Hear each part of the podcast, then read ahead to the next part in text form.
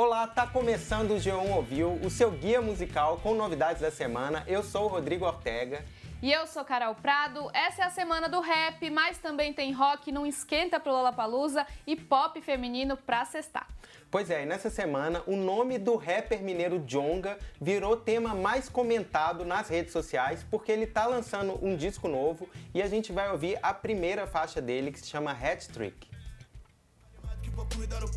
Dinheiro é bom, melhor ainda é se orgulhar de como tu conquistou ele. Aquelas coisas, né? O que se aprende no caminho bota mais do que a chegada. Isso te faz seguir real, igual um filme de terror na direção de Jordan Peele. Aquelas coisas, né? Quem vai com muita sede ao pote, tá sempre queimando largada. É pra nós ter autonomia. Não compre corrente, abra um negócio. Parece que eu tô tirando, mas na real tô te chamando pra ser sócio. Pensa bem, tirar seus irmãos da lama. Sua coroa larga o trampo, outro vai ser mais um preto. Quem acompanha de futebol sabe que hat-trick é uma referência ao jogador que faz a façanha de ter três gols na mesma partida, porque esse é o terceiro disco do Jonga. O segundo disco dele já tinha aparecido aqui no G1 Ouviu como um dos melhores do ano passado, e esse novo, que se chama Ladrão, tem um impacto maior ainda.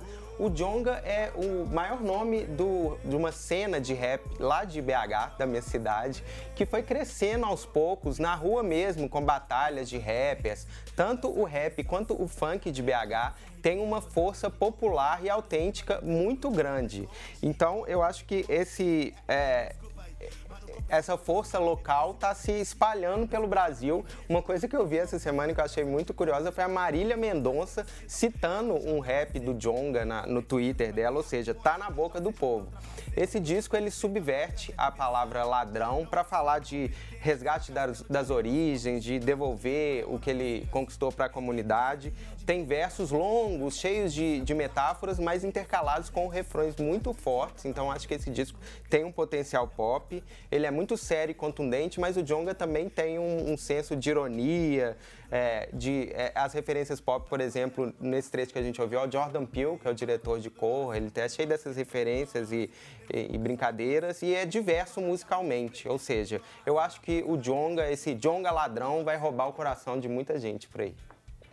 Pois é, e o Foles, essa banda descoladinha da Inglaterra, lançou disco novo que deve dominar a apresentação deles no Lollapalooza desse ano. Vamos ouvir White Onions.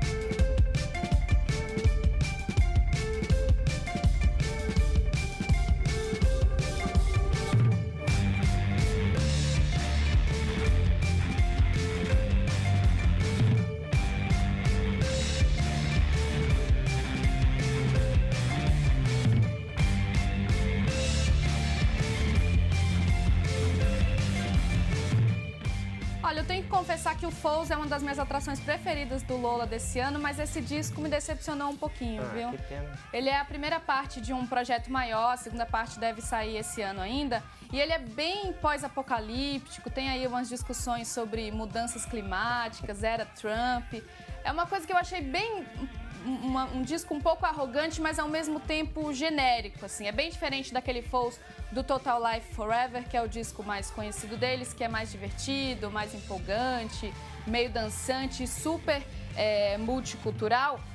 Mas esse novo disco também é o primeiro depois da saída do baixista da banda. Ele era uma peça importante no grupo, então isso pode ter mudado aí os rumos. Eu tô aqui torcendo para que a segunda parte do disco seja um pouco melhor. Tomara, né? É, e para quem achou que o emo rap ia ser um encontro efêmero, achou errado. O Juice WRLD, que é um rapper que saiu do nada lá nos Estados Unidos no ano passado para fazer um dos maiores hits do ano, que foi Lucid Dreams, tá com um disco novo já e a gente vai ouvir a música Hear Me Calling.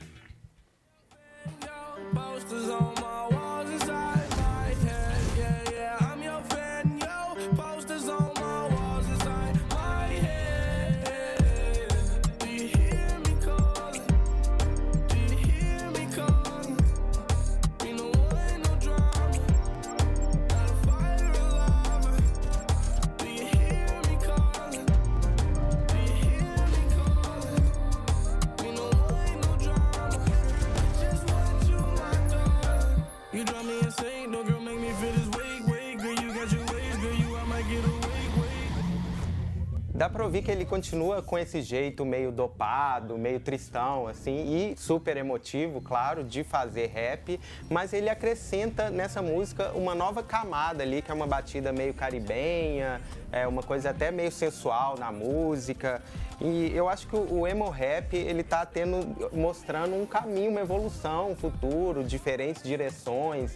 Então, ao que tudo indica, não parece que vai ser uma coisa parada, só uma, um encontro fortuito, que ele pode gerar novos, novos filhos, novas evoluções aí no, a partir do emo rap. É, olha, eu com um passado emo, entusiasta do emo rap, sou super a favor.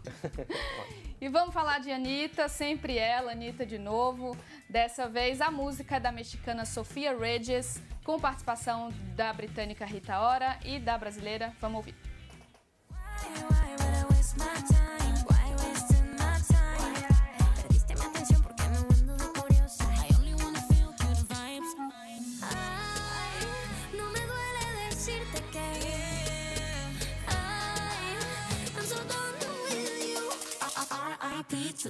Brush it off like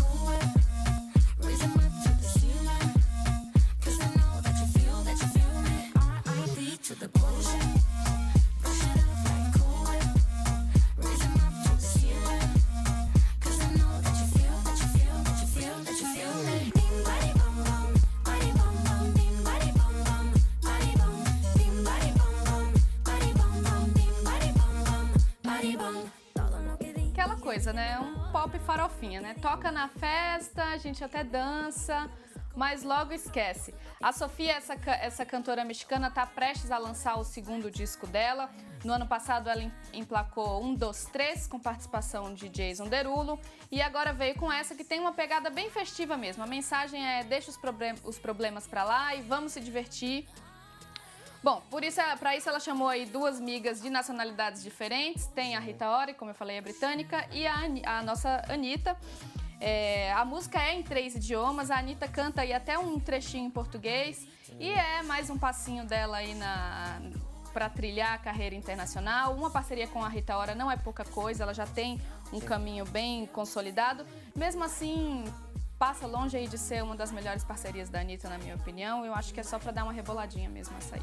É, eu concordo, mas eu tive uma dificuldade extra nessa música, é que a Anitta é tão trilingue, aquele meme da Mônica, nossa, mas eu tô muito trilingue hoje, pode, pode entrar aí, é, porque ela tá criando uma língua nova dela, assim, tipo um anitês que eu não entendi na música. Eu tive que ir no Google para ver que ela falou, a gente veio have fun. Então acho que eu vou. Que é uma frase que não faz muito é, sentido, né? A gente veio refando. Eu acho que eu vou ter que fazer um curso de ANTs nessa semana e semana que vem a gente volta para ver se a gente aprendeu mais de ANTs. Até mais, tchau. Até mais.